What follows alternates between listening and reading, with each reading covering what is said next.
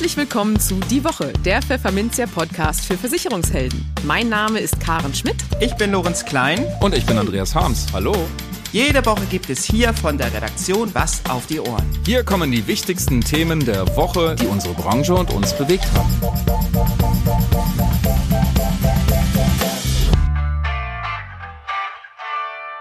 Moin aus Hamburg und herzlich willkommen zu Folge 125 unseres Podcasts. Heute ist Freitag, der 3. März 2023. Und diese Themen haben wir heute für Sie. Wir sprachen mit Rainer Will, Geschäftsführer der Assekuranz Ratingagentur Assecurata, darüber, ob Kunden mit Lebens- und Rentenversicherung bereits Kapital schlagen können aus der Zinswende.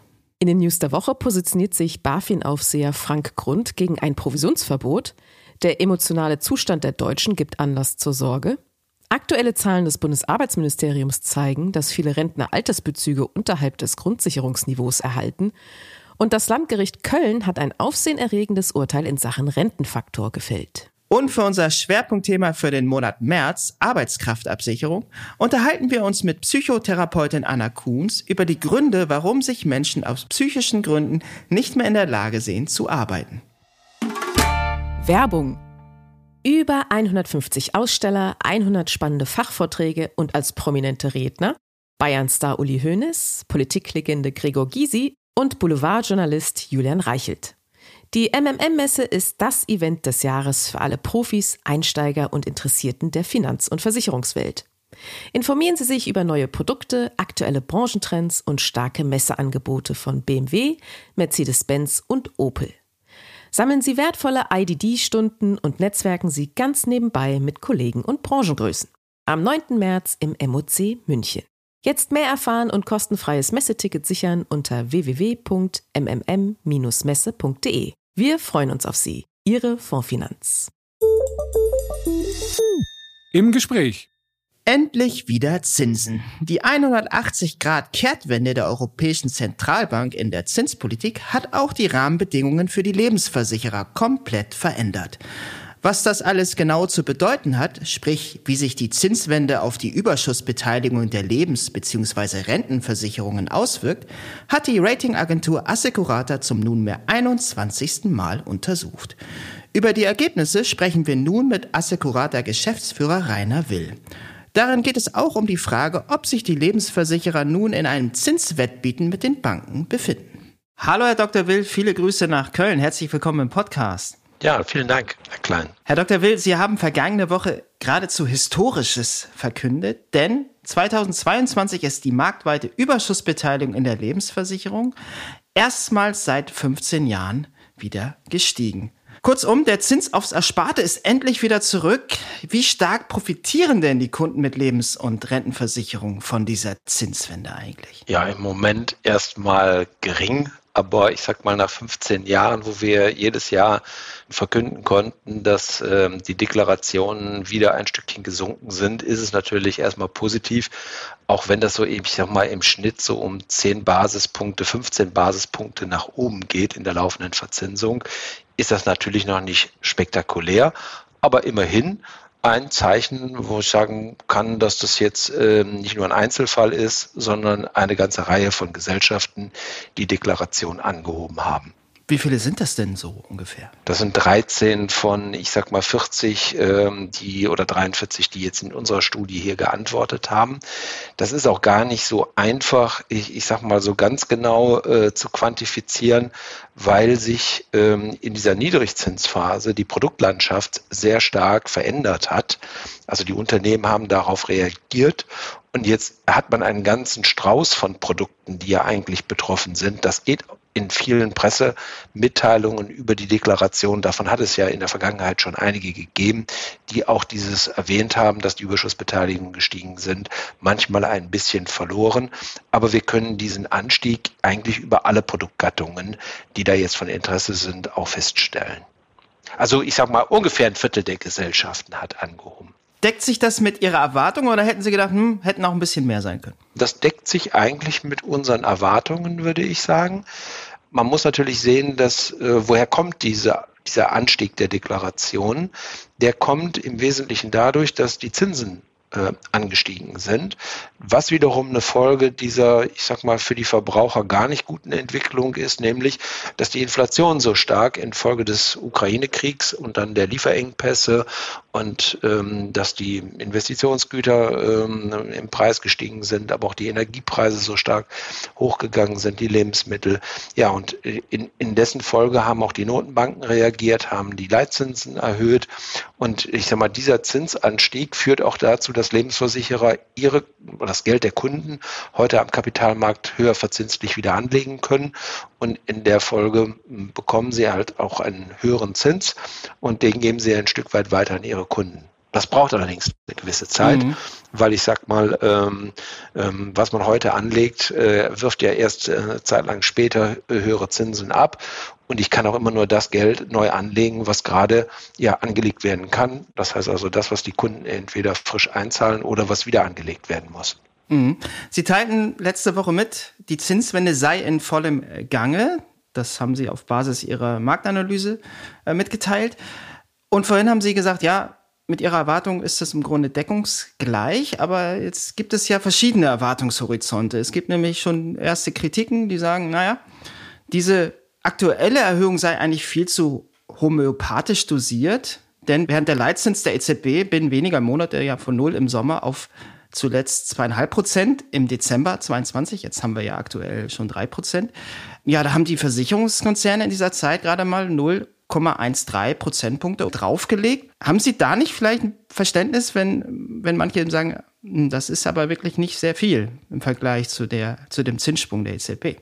Ja, verstehen kann ich das schon. Es liegt ein bisschen an dem, was ich schon versucht habe so zu erklären. Stellen Sie sich vor, Sie sind jetzt auch als Verbraucher äh, unterwegs und sagen, jetzt möchte ich gerne auch von diesem höheren Zins partizipieren. Dann können Sie ja nur in den Rahmen partizipieren, wo Sie auch Geld haben, was Sie anlegen können. Und das wird nicht alles sein, was Sie vielleicht mal gespart haben, weil einiges ist investiert Ne? Vielleicht in einem festverzinslichen Wertpapier oder in einem Tages- oder einem Festgeld, was noch ein Jahr Laufzeit hat. Sie kommen nur an das Geld ran, was jetzt aktuell zur Verfügung steht. Und das ist bei den Versicherern nicht anders. Natürlich in einem ganz anderen Dimensionen, aber vom Prinzip her ist es das Gleiche. Und ähm, die Bestandswirkung, also dass man dann hinterher einen höheren Zins auf alles das, was man angelegt hat, äh, sofort hat, ist dann vergleichsweise noch gering. Und ähm, dass sich das jetzt erst, äh, ich sag mal, in den nächsten Jahren dann in den gesamten Bestand hinein entwickelt, ähm, das ist dann, äh, ich sag mal, die Perspektive nach vorne. Da sehen mhm. wir durchaus, ich sag mal, ein positives Zeichen. Aber im Moment ist es halt nur ein geringer Teil. Und die Versicherer hatten auch, ich sag mal, wenn man ehrlich ist, in den letzten Jahren mit der Niedrigzinsphase ein anderes Vorgehen in der Kapitalanlage. Das zielte im Wesentlichen darauf, dass man die Garantien in den Beständen, also die Zinsanforderungen, die aus alten Verträgen mit noch hohen garantierten Verzinsungen erfüllen konnte in einem Umfeld, wo es ja quasi schon über Jahre lang, ähm, Jahre hinweg, ähm, fast keinen äh, Anlagezins mehr gab oder sogar eine negative Rendite, wenn man mal hier an Bundesanleihen denkt in den letzten Jahren. Jetzt muss sich der Kunde ja nicht unbedingt für diese Systemzwänge interessieren. Ähm, teilen Sie nicht die Sorge, dass die Bankenbranche vielleicht dann auch der Lebensversicherung verstärkt Konkurrenz macht, weil da die Zinsschritte eben aus anderen Gründen ähm, deutlich höher ausfallen?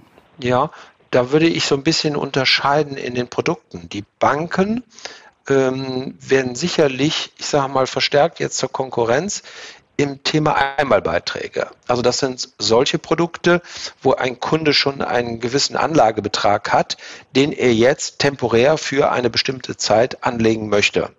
Ähm, und das, ich sage mal, klassische Produkt der Banken ist dort das Festgeld. Da kann man schon tatsächlich feststellen, dass die Festgeldzinsen deutlich angestiegen sind in den letzten Monaten und man jetzt in irgendeiner Spannweite, würde ich sagen, so von drei Prozent bis ähm, runter ein Prozent eine relativ breite ich, ich sag mal, Möglichkeit hat. Da muss man natürlich immer genau hinschauen, welches Risiko da ist mit, damit auch verbunden ist. Auch die Lebensversicherer haben reagiert, das haben wir in unserer Studie auch festgestellt. Die haben nämlich die Festgeldzinsen ähm, oder ich sag mal das Einmalbeitragsprodukt, das ist sozusagen die Alternative der Lebensversicherer, auch im Moment attraktiver gestaltet und da haben wir auch einen deutlichen Anstieg schon festgestellt. Also ich, ich sage mal, da, da tun sich Banken und Versicherer im Wettbewerb, ähm, ich, ich sage mal, nicht viel. Beide versuchen im Grunde genommen halt ein Stück vom Kuchen des Einmalbeitrags abzubekommen. Was anderes ist das mit laufenden Prämien. Die haben natürlich auch die Unternehmen großes Interesse daran, dass, äh, ich sage mal, Kunden dauerhaft sparen. Und da ist natürlich das Thema Altersvorsorge ganz wichtig. Und ähm, bei diesen Produkten muss man halt sehen, das ist nicht ganz einfach. Warum? Weil ein Zins, wie wir ihn jetzt bekommen, als laufender Zins, der irgendwo, ich sag mal, um die zwei Prozent herum ist, je nach Produktausstattung etwas mehr, etwas weniger, aber sagen wir mal so in einer Größenordnung zwei, zweieinhalb Prozent laufende Verzinsung, ähm, da muss man fragen, ist das attraktiv?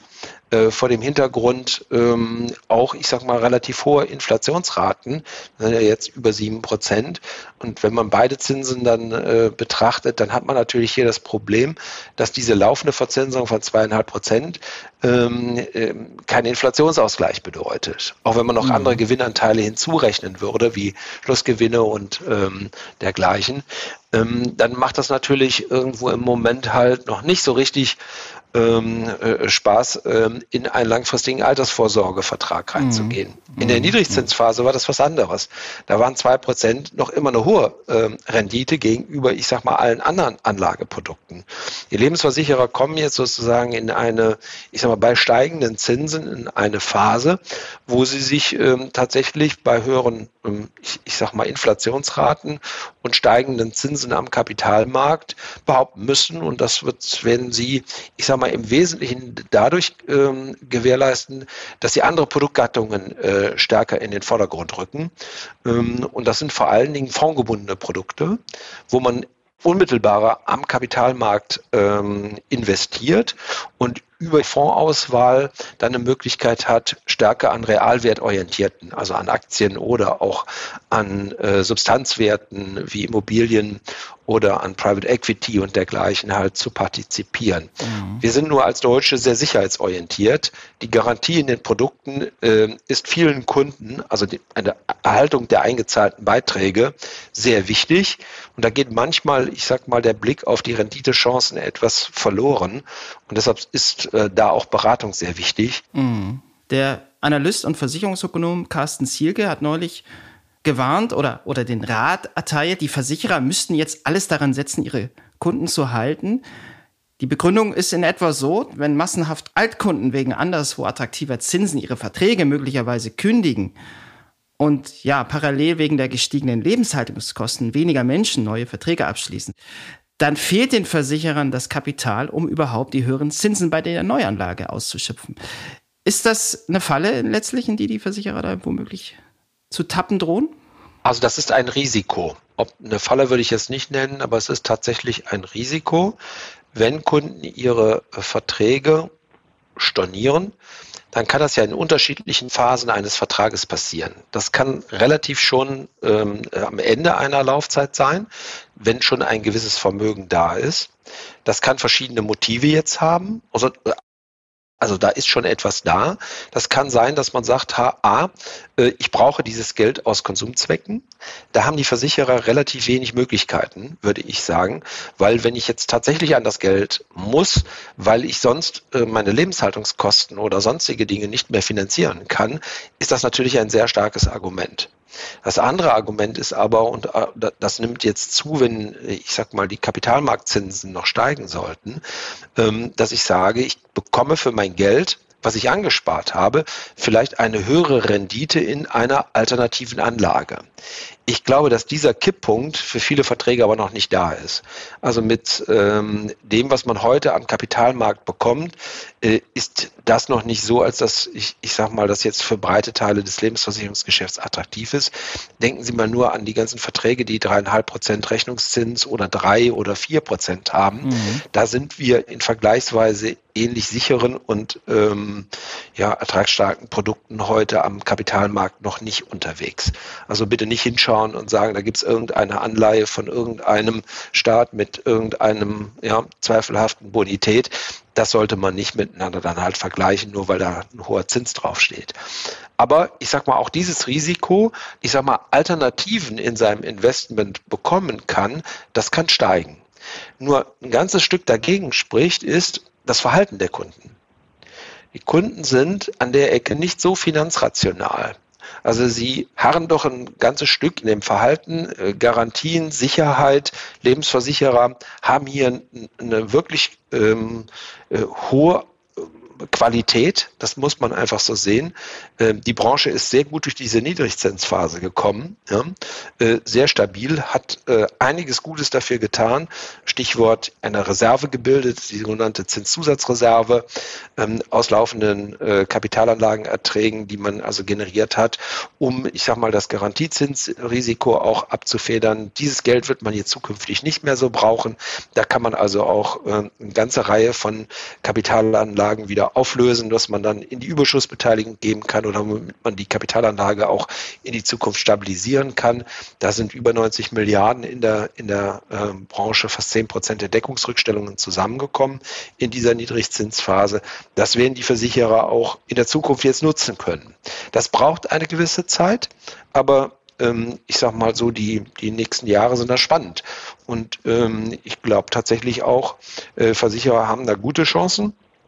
Allerdings ist es auch keine einfache Zeit, weil sie werden jetzt nicht direkt reüssieren können mit übermäßig hohen Renditen. Welche Zinspolitik der EZB wäre denn vor diesem Hintergrund eigentlich am besten für die Lebensversicherer? Ich glaube, dass die ähm, EZB sich nicht an den Bedürfnissen der Lebensversicherer ausrichtet, sondern an denen. Hat sie zumindest noch äh, nie, nie getan, ja. Nein. die, die EZB macht ja die Zinspolitik nach dem, wie sie sagt halt, dass sie wirtschaftliche Impulse zur, äh, insbesondere zur Stabilisierung des Geldwertes halt braucht. Das ist klar, aber die Branche hat ja vielleicht einen Wunsch, wie es für sie am besten wäre. Ich glaube, für die Branche wäre es erstmal äh, positiv, wenn die Inflationsrate runtergeht. Das wäre für mhm. uns alle gut. Ne? Mhm. Das wäre eine Stabilität ähm, und ich sag mal, das spielt sicherlich auch diese politische Stabilität ähm, im, im Sinne auch, dass dieser Krieg, dieser unsägliche Krieg erstmal ähm, ein Ende findet, dass wir, ich sag mal, von den hohen Preisen runterkommen, dass wir nicht in eine Lohnpreisspirale halt zu stark hineingeraten. Das ist ein ganz wichtiges Element, damit wir einfach runterkommen von äh, Inflation, äh, und dass wir irgendwo in, in, ich sag mal, in eine Region hineinkommen, wo die äh, EZB auch wieder vor den Zins kommt, also dass sie ähm, irgendwo ähm, am Ende wir eine Inflationsrate sicherlich haben, die irgendwo vielleicht 4%, 3% beträgt. Das ist so, ich sag mal, sollte der nächste Schritt sein.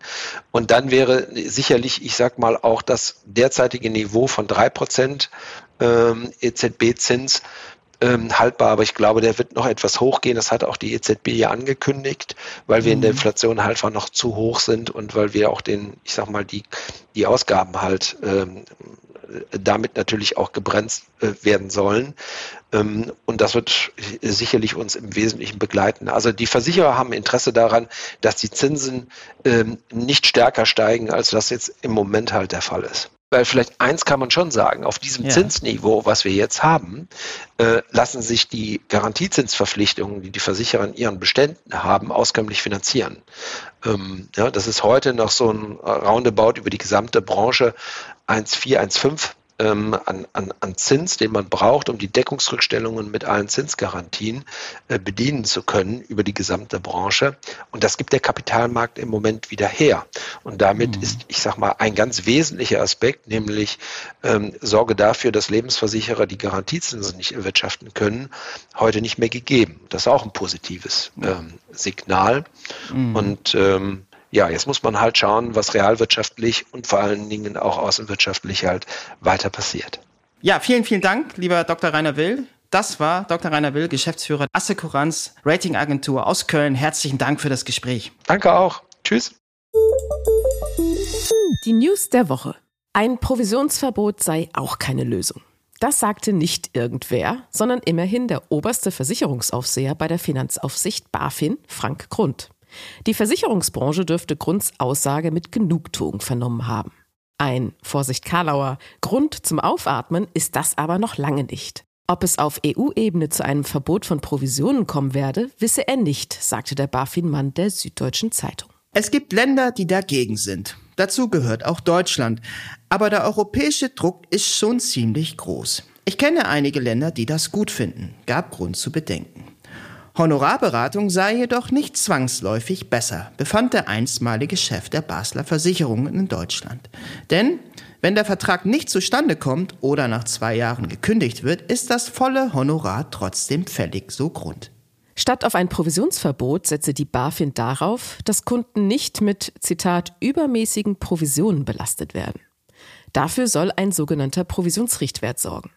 Man wolle dadurch Exzesse verhindern in einem System, das auf Beratung beruht, führte Grund aus. Wir wollen uns Anbieter genauer ansehen, die bei den sogenannten Effektivkosten bzw. bei den Aufwendungen für Versicherungsvermittler im oberen Viertel liegen, erklärte der BaFin-Aufseher den Mechanismus des Provisionsrichtwerts. Bis Mitte Januar konnte sich die Branche zu einem Merkblatt äußern, in dem die BaFin ihr geplantes Vorgehen gegen Exzesse definiert hatte. Aktuell werten wir die Stellungnahmen aus. Anschließend veröffentlichen wir, so Grund. Was dabei herauskommt, erfahren Sie selbstverständlich hier bei uns im Podcast. Bei der AXA macht man sich Sorgen um den emotionalen Zustand der Deutschen. Auslöser dafür ist der Mental Health Report, den der Versicherer zum dritten Mal erstellt hat. Grundlage ist eine repräsentative Umfrage, die die Meinungsforscher von Ipsos in 16 Ländern durchführten. Eines davon ist Deutschland. Die Ergebnisse haben es in sich. Zum Beispiel sagen vier von zehn jungen Frauen zwischen 18 und 34 Jahren, dass sie unter Depressionen, Angststörungen, Essstörungen, Zwangsneurosen oder anderen psychischen Erkrankungen leiden.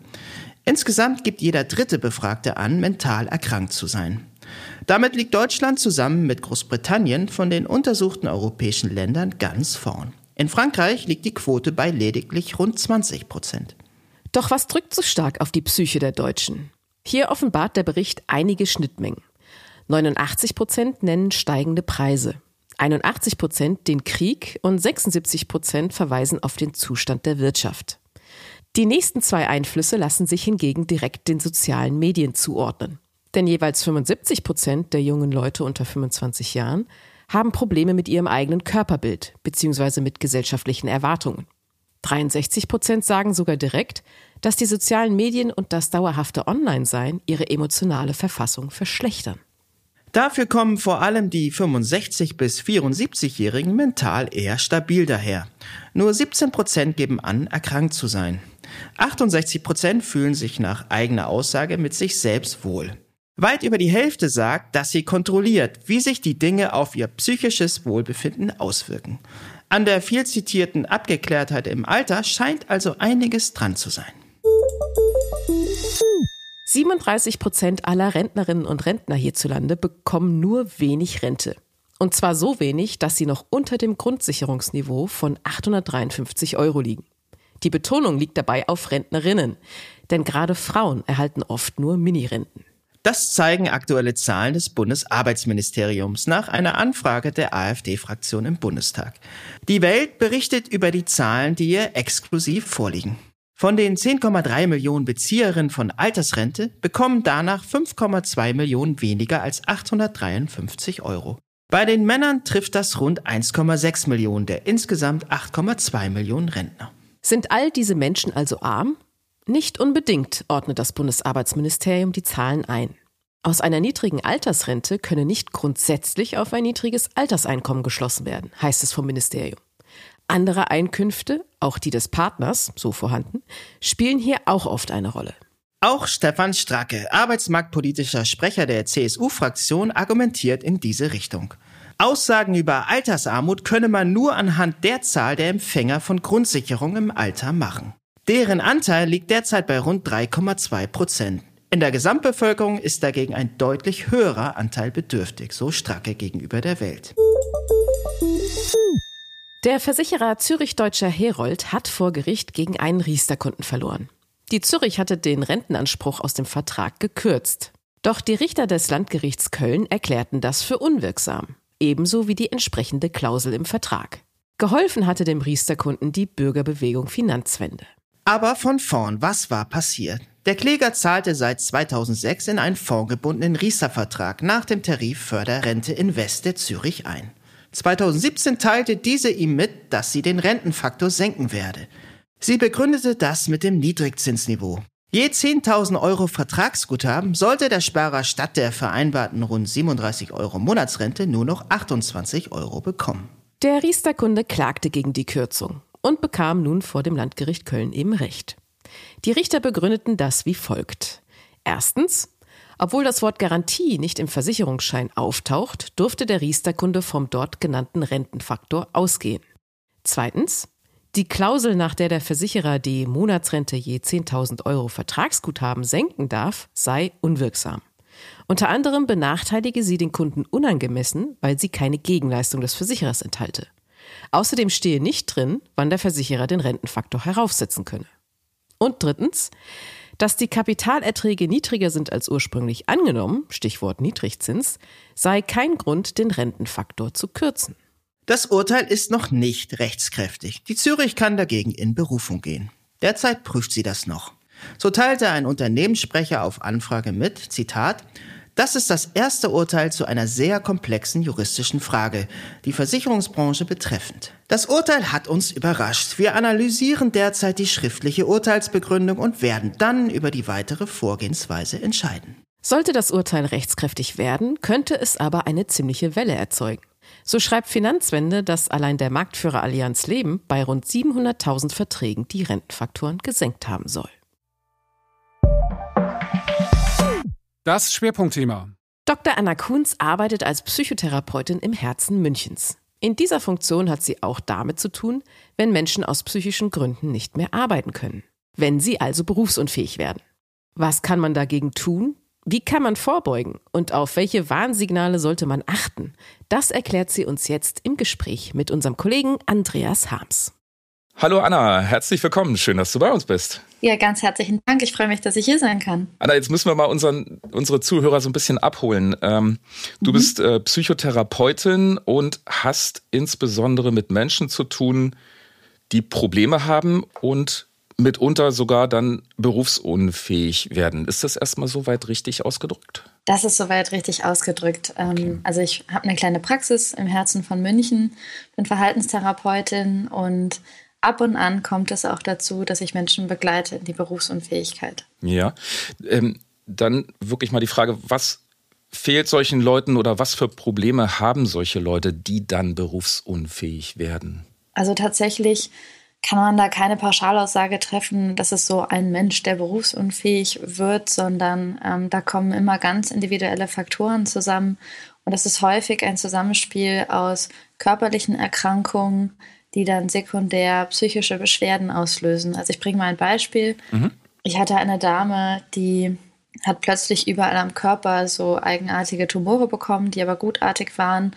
Und einer war aber leider ähm, hat im Hirn gesessen und der musste rausoperiert werden. Das hat leider dann dazu geführt, dass sie äh, Störungen im vestibulären System hat. Also die konnte den, Gleichgewichtssinn, der war so gestört, dass sie sich schwer auf den Beinen halten konnte. Und dadurch wurde sie dann äh, ja, Stück für Stück weniger ähm, selbstständig im Leben. Also man kann sich vorstellen, so Kleinigkeiten wie für uns zum Drucker gehen, war für sie dann schon ein Hindernislauf.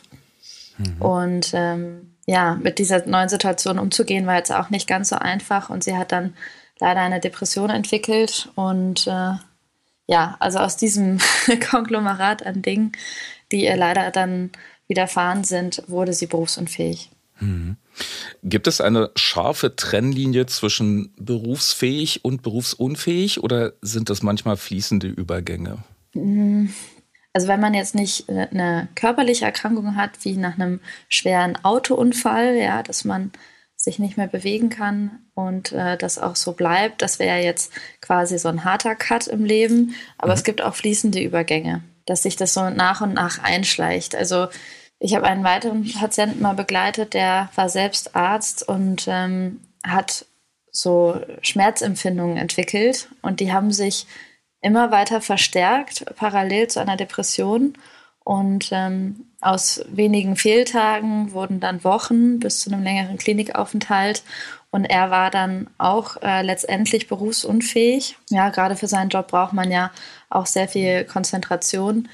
Das ist dann auch abhängig von dem Job, den man ausführt. Ne? Mhm. Also er muss sich halt sehr, sehr konzentrieren, hat im Herzkatheterlabor gearbeitet. Da kann man sich keine Fehler erlauben, ja. Mhm. Das heißt, du musst immer, du musst immer auch gucken, was macht denn derjenige und kann er das dann noch machen, ne? Super zusammengefasst, genau. okay, sehr und, schön. Und das heißt auch nicht, nur weil man jetzt berufsunfähig ist, dass man das langfristig bleibt. Also es gibt auch Wege zurück in den Job.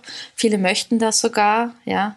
Mhm. Also ich glaube, ähm, keiner von uns sucht sich das jetzt einfach aus, nicht mehr in die Arbeit zu gehen. Ja, man hat vielleicht mal einen schlechten Tag, aber im Großen und Ganzen schützt unsere Arbeit uns auch, äh, gesund zu bleiben.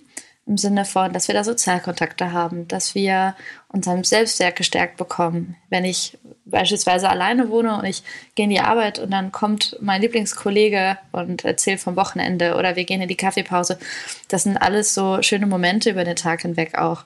Ähm, und des Weiteren, das hat man vielleicht auch in Corona selber am eigenen Leib gespürt, haben wir eine Tagesstruktur durch die Arbeit. Ja, also dieses ins Büro gehen, den Weg zur Arbeit, ähm, sich so ein bisschen dann auch die Woche einteilen können. Das gibt auch Sicherheit. Das kann ich bestätigen. Und Corona mhm. hat da einiges durcheinander gehauen, oder? Auf jeden Fall, ja. Äh, äh hast ja. du das gemerkt in der Praxis? Also ich habe es von beiden Seiten erlebt. Also ich habe ja die ähm, Statistiken dazu schaue ich mir immer wieder an, weil ich auch beratend für Versicherungen tätig bin. Und da konnte man auf Papier jedenfalls feststellen, dass sich die Anfragen nach Psychotherapie um 61 Prozent im privaten Sektor und ähm, um 44 Prozent ungefähr im gesetzlich versicherten äh, Krankensektor erhöht haben. Oh, Backe, das ist eine Menge, ne? Corona-Vorjahren. Das ist eine ganze Menge. Mhm. Ähm, ich finde es aber auch ganz toll, dass die Leute das dann erkennen und sich da auch Unterstützung suchen. Leider ist es nur so, dass unsere Versorgungslandschaft relativ ja, schlecht ist, bedeutet, ähm, selbst wenn du jetzt akut sofort äh, Psychotherapie anfangen möchtest, hast du mhm. häufig Wartezeiten von sechs Monaten. Und das wurde jetzt durch die Pandemie natürlich nicht verbessert. Gibt immer noch zu wenig Therapeuten sozusagen? Ja, also das ist jetzt ein weites Feld, man weiß gar nicht, wo man anfangen soll. nee, okay, dann, äh, dann Aber, lassen wir das mal. Ja, also im Grunde gibt es leider zu wenig Therapeuten hm. auf die ähm, Nachfrage, die aktuell herrscht, ja. Ja. Ähm, welche wenn du jetzt deine Patienten anguckst, von denen die berufsunfähig werden, welche Berufsgruppen betrifft das am häufigsten? Ich kann ja nur von, von mir jetzt ausgehen ähm, mhm. und aktuell arbeite ich sehr stark ähm, mit Privatpatienten. Das heißt, mhm. ich bin aus der gesetzlichen Versorgung aktuell raus. Äh, deswegen habe ich natürlich da auch ein Bias, was ich für Menschen sehe. Ja? Also ich habe ja jetzt sehr viele Selbstständige, Ärzte, Lehrer, also alle ähm, Berufsgruppen, die verbeamtet sind. Und ich kann jetzt aus meinem Bereich grob sagen, dass auf jeden Fall die mit sehr viel Verantwortung, mit sehr viel ähm, Zeitdruck oder auch die im Schichtdienst arbeiten. Also Schlaf ist so eine ganz wichtige Sache. Wenn wir keinen gesunden Biorhythmus eigentlich oder gesund normal ja, ähm, mhm. leben können. Also ich hatte einen Herrn, der war Braumeister, der musste immer sehr viel auch ähm, spät am Abend oder früh am Morgen arbeiten. Und das hat ihm äh, ganz schön die Schlafarchitektur zerstört. Oder äh, Lehrer, die permanent einem sehr hohen Geräuschpegel über Jahre ausgesetzt sind und immer wieder von allen Seiten noch eine weitere Arbeit aufgedrückt bekommen oder diese Unsicherheit jetzt gerade in Corona, da wusste man ja nie, was die nächste Woche bringt. Mhm. Also das wären vielleicht so Faktoren, die man nennen könnte. Ja, manche, manche Manager sind ja stolz darauf, wie wenig sie schlafen. Ja. Ist doof, oder? Das ist natürlich ein, äh, das ist ein gesellschaftliches Problem, dass das ja quasi normal oder fast auch cool ist, dass man jetzt bis morgens zwei noch an irgendwelchen Excel-Tabellen gesessen hat. Gott sei Dank merke ich immer mehr einen Wandel auch in der Gesellschaft, dass sie auch normalisieren, dass es um seelische Gesundheit gehen darf. Und je mehr die Leute an Wissen eigentlich anreichern, desto bewusster gehen sie dann auch mit ihrem Leben und ihrer ähm, ja, Gesundheit um. Und dazu gehört auch ein gesunder Schlaf. Also wir brauchen so im Schnitt mindestens sechs bis acht Stunden. Und jede Stunde vor zwölf ist Gold. Also alle Schlafforscher die würden die Hände über den Kopf zusammenhauen, äh, wenn die hören würden, ja, ich habe jetzt äh, bis zwei, drei gearbeitet, zwei Stunden geschlafen, dann ging es auch direkt wieder ins Büro, kurz geduscht. Ja, das kann man mal eine Zeit machen, ist aber auf jeden Fall nicht nachhaltig und man wird leider die Konsequenzen erst Jahre später tragen müssen. Ich habe mal jetzt äh, tatsächlich gelesen, dass es in Japan sogar ähm, erlaubt ist und angesehen ist, im Büro auch mal ein Nickerchen zu machen, sogar in Sitzungen. Großartig, ähm, ja, habe ich auch ist gesehen. Ist eine gute Idee? Ja, die, die haben sogar, ich habe letztens ähm, ein Bild dazu gesehen, da waren so Damen in einem Großraumbüro und die hatten hm. wie so kleine Klappbetten, dass sie nach, dem, nach dem Mittagessen nochmal einen Powernap machen konnten. Ja. Da muss man sich aber schon an diese 20 Minuten halten, ja, dass man nicht in die Tiefschlafphase kommt. Ach so, 20 und, ist die, okay. Ja, das ist so die magische Zahl. okay. Sonst werden wir danach nicht mehr wach. Also so 20 Minuten Powernap. Es gibt auch in New York City schon lange so ähm, Schlafkapseln, die kann man buchen in der Mittagspause. Das ist mhm. ähm, eine ganz tolle Sache. Also es bringt das Hirn wirklich auch nochmal auf, äh, ja, auf den frischesten Stand. Man kann natürlich auch alternativ, wenn man jetzt keine Schlafkapsel in der Nähe hat, einen Spaziergang machen ja, dass man einfach mal rauskommt, auch in der Vorwärtsbewegung des Körpers, ja, kann der Kopf nicht rückwärts denken und man ist wieder Sauerstoff angereichert und dann geht es viel frischer weiter. Oh, das sind so schöne Sätze. In der Vorwärtsbewegung kann der Kopf nicht rückwärts denken. ja. Die Japaner sind sowieso sehr fortschrittlich. Die haben jetzt auch mehrere Milliarden, hat das Land ausgegeben, um große Waldareale anzulegen und Parks, ähm, damit die Bevölkerung Waldbaden kann. Waldbaden, ne? Habe ich auch mal Waldbaden, gehört. Waldbaden, ja. Herrlich. Jetzt sind wir gerade schon mitten im Vorbeugen. Ähm, hast du mhm. sonst noch Tipps, wie man sich ähm, geistig gesund halten kann? So würde ich jetzt mal nennen. Tipps und Tricks, ja, auf jeden Fall. das ist ja das Schöne. Also die Wissenschaft heißt ja die Salutogenese. Ja, wir kennen alle Krankheit, aber nicht das Wissen um es gesund bleiben. Und was ich ganz gerne äh, den Menschen mitgebe auf ihrem Weg am Anfang, ist sie so weit wie möglich ja, auszubilden und zum, zum Kenner machen all ihrer Ressourcen und ihrer Kraftquellen. Dazu gehört, dass man sich Rituale schafft, also so ein bisschen Vorhersehbarkeit auch in seinen Tag bringt. Weil wenn wir immer nur auf die nächste Überraschung warten, das ist für das zentrale Nervensystem unglaublich anstrengend. Mhm. Und ähm, also wie kann ich immer mal wieder Pausen reinbringen? Wie was brauche ich so am Tag? Auch frage ich mich auch überhaupt mal, ja. Also viele hetzen so durch den Tag, man kennt das, man steht auf, man schafft vielleicht noch schnell mhm. den Kaffee, dann geht es in die Arbeit, dann ist die U-Bahn voll und dann sitzt man da, der Chef, Chef will gleich was von einem.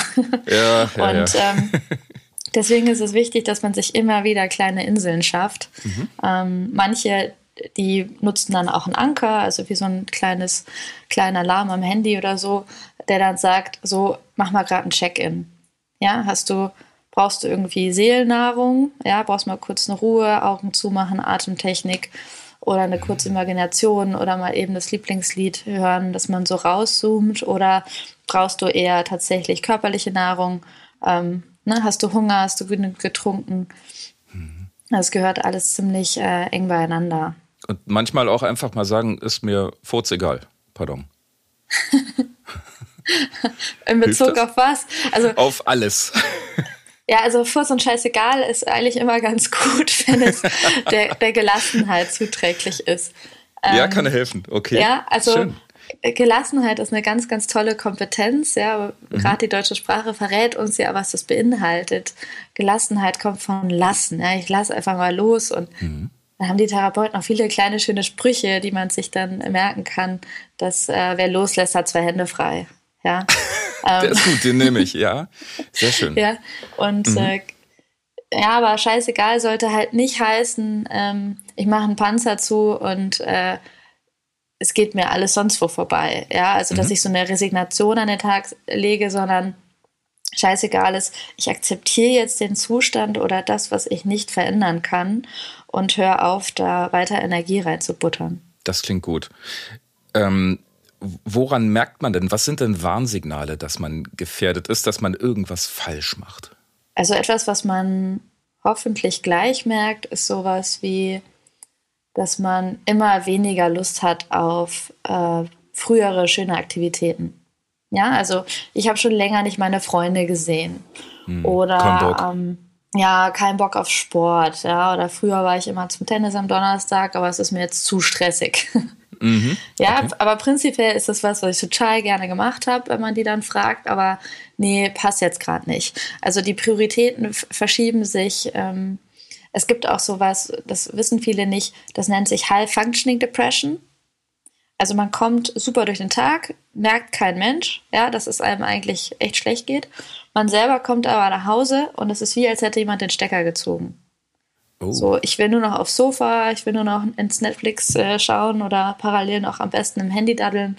Ähm, dann ist äh, Overload eigentlich. Glaube ich ja. bei jungen Eltern oft so, ne? oder?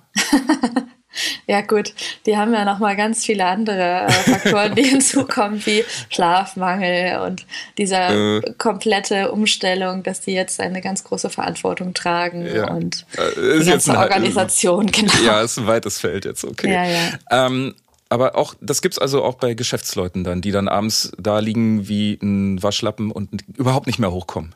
Ja, definitiv. Ja, klar. Ähm, Gerade wenn die ihre Arbeit mit nach Hause nehmen und dann noch ewig rotieren und äh, nachts, ne? also ich frage auch ganz gerne, was ist das Erste und das Letzte, was sie anfassen, bevor sie schlafen. Okay. Und häufig ist es dann nicht der Partner oder die Partnerin oder ähm, ja, sondern das ist dann das Handy. So, ja, ich habe noch mal kurz Mails gecheckt. Mhm. Ja, ich wollte nur noch mal kurz gucken. Ja, was willst du denn gucken nachts um zwölf? Äh, Börsenkurse in New York, keine Ahnung.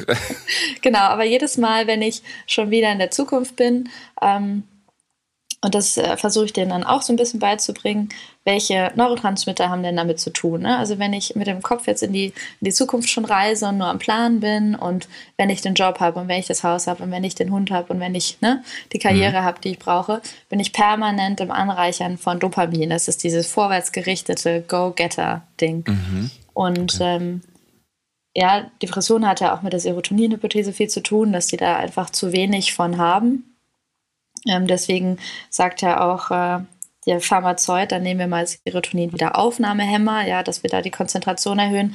Das geht aber auch durch Education in Psychotherapie. Bedeutet, was muss ich tun, um im Hier und Jetzt das alles wahrzunehmen? Also, dass ich mal wieder ganz kurz meine Sinne öffne, der Gegenwart gegenüber. Serotonin anreichern bedeutet, oh, was ein schöner Sonnenaufgang. Oder ähm, was hat mein Hund heute flauschiges Fell? ja, dass ich, dass ich einfach, einfach mal hier bin, weil ich, ich kann ja auch nichts wahrnehmen. Ich kann die Zukunft nicht wahrnehmen, ich kann die Vergangenheit, ähm, kann ich mir ranholen, aber erleben tue ich es immer in der Gegenwart. Und das ist vielen nicht klar. Und dann die kleinen Dinge manchmal auch, ne? Ja, nur die kleinen Dinge. Ja, man sagt ja auch, Kleinvieh macht auch Mist. Also ganz viel ja. von den kleinen Dingen sammeln, weil die werden dann in der Summe ganz groß. Manche brauchen abends noch ein Glas Wein oder ein Bier, um runterzukommen. Äh ja, funktioniert ja auch, ne? Und das also. vom Profi. ja. Naja, gut, das ist jetzt, äh, das ist jetzt leichte Biologie. Unsere Blutgefäße weiten sich, wir entspannen. Ah, das ähm, funktioniert schon. Und man findet vielleicht auch leichter den Schlaf, aber mhm. die Schlafqualität ist ähm, da deutlich reduziert und je mehr mhm. man trinkt, desto schlechter ist die Schlafqualität. Und mhm. wir kommen auch gar nicht in diese äh, tiefen Phasen rein. Wir sind nicht erholt am nächsten Tag. Also das, äh, der Kostenpunkt ist da zu hoch. Ähm, ja, also ich habe jetzt nichts gegen mal ein Glas Rotwein, mein Gott. Nur ist ja auch herzprotektiv, hat man gelernt. ist gut fürs Herz. Habe ich irgendwo mal gelesen, hat mir gut gefallen. Aber nur der Rotwein wegen der Tannine. Echt? Bierchen nicht? Na, ja, Bier ist nicht so gut, ne? Okay.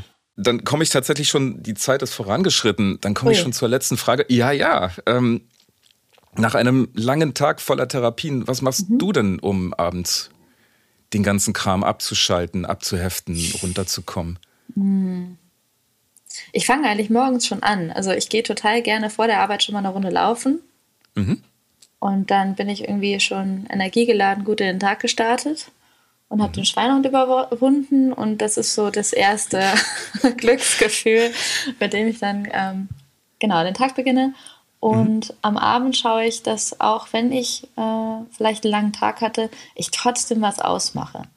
Also regelmäßig, ich gehe jetzt total gerne in irgendwelche Kulturveranstaltungen, dass mal ein Konzert geplant ist mit Freunden oder mhm. ähm, ja, gerade wenn man irgendwie einen Termindruck hat, dass man sagt, egal, meine Freunde sind mir auch wichtig, ähm, da Prioritäten zu setzen. Oder ich drehe eine Runde mit dem Hund. Du hast einen Hund mit flauschigem Fell? Ich habe einen Hund, genau. okay. Der macht auch ganz, der übernimmt ganz viel meiner Arbeit in der Praxis. Sehr gut. Der Blutdruck wird nachweislich gesenkt, äh, wenn ein Tier im Raum ist. Mhm. Und das kann ich sehr gut feststellen. Genau. Also klar, auch einfach mal ein Abend für sich ist ganz wichtig. Nur die Mischung macht's. Mhm. Dann, liebe Anna, hab ganz vielen Dank ähm, für die Einblicke in dein Berufsleben und äh, in, die, in das Thema Berufsunfähigkeit durch die Psyche. Viele Grüße nach München. Ganz herzlichen Dank, Andreas. Schönen Tag dir noch. Und das war es mit dieser Podcast-Folge. Verpassen Sie keine weitere und abonnieren Sie die Woche überall dort, wo es Podcasts gibt. Und hinterlassen Sie dort auch gerne eine Bewertung. Dann hören wir uns auch garantiert am kommenden Freitag wieder. Bis dahin gilt, bleiben Sie optimistisch, genießen Sie das Wochenende und kommen Sie gut in die neue Woche.